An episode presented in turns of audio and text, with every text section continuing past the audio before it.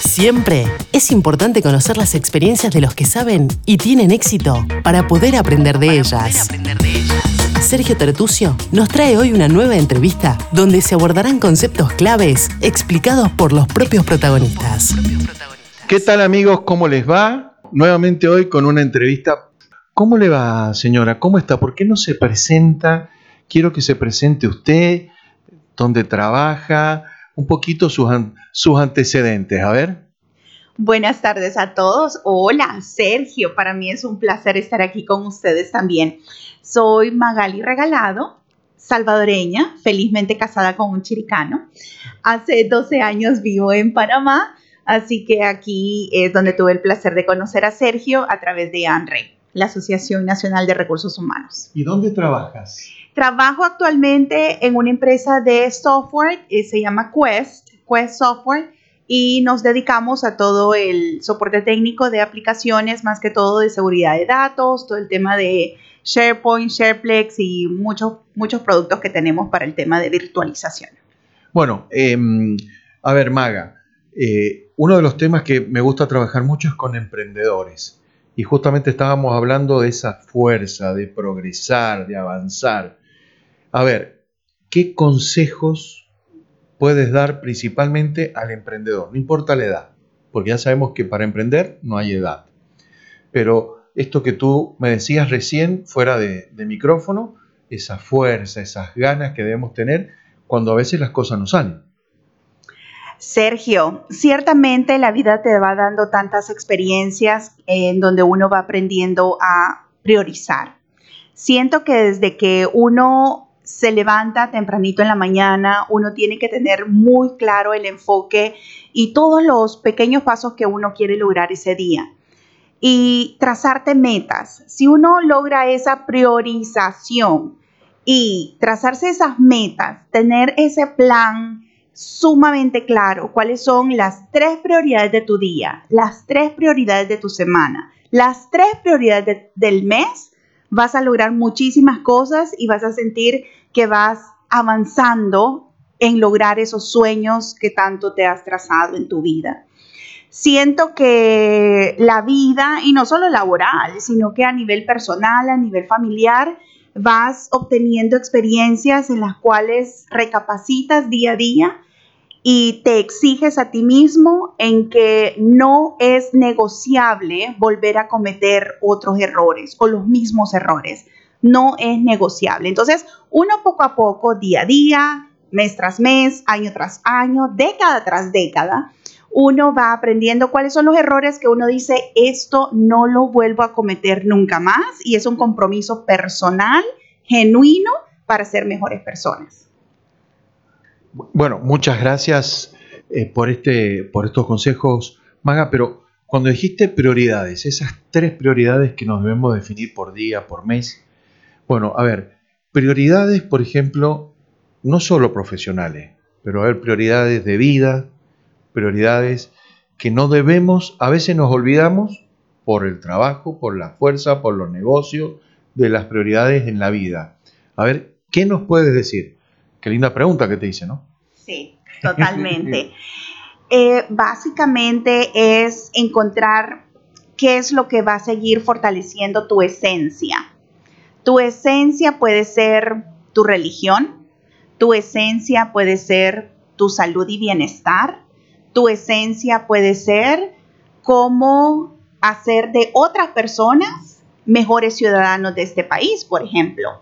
Entonces es simple y sencillamente enfocarte qué es lo que te hace feliz.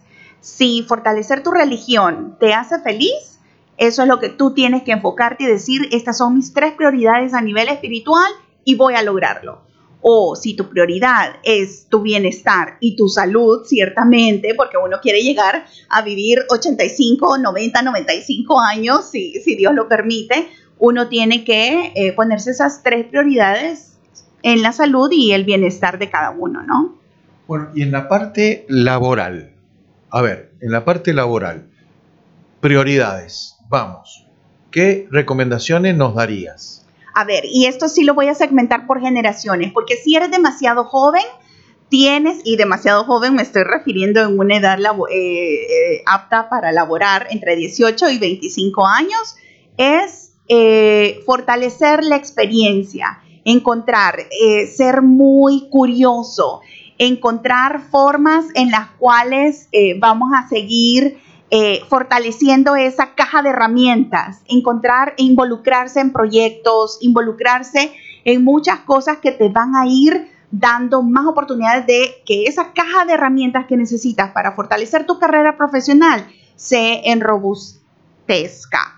Si ya tienes más de 25, 30, 35 años, lo que tienes que ver es qué, de, qué, otros colegas están o cómo se están preparando para los próximos 20 años. Porque en esa edad es cuando te estás eh, preparando para los últimos 20, 25 años de tu carrera profesional. Y es donde tú dices, ¿cómo me voy a jubilar? ¿Qué es lo que quiero alcanzar? Ya ir avanzando un poco más eh, eh, para esa perspectiva. Y si ya tienes más de 40 años, definitivamente eh, dependiendo de, de, qué es lo que aspiras, ¿no? Porque ya puedes estar a esa edad, ya puedes estar conforme probablemente o teniendo mayores retos de cómo subsistir frente a nuevas generaciones. Entonces, al contrario, tienes que reaprender y volver a reinventarte como profesional para ser mejores, eh, mejor,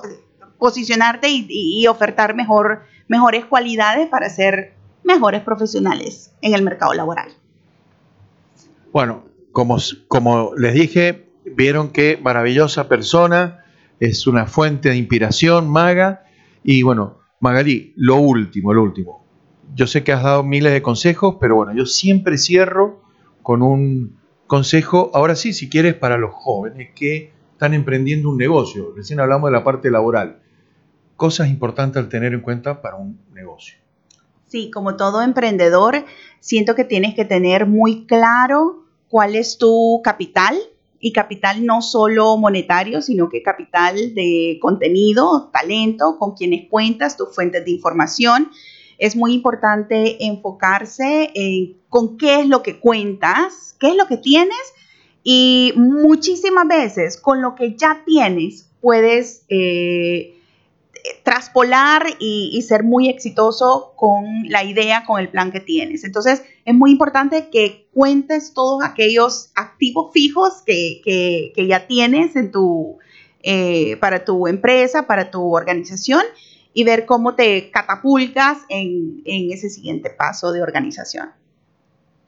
Bueno, muchísimas gracias Maga, ha sido espectacular.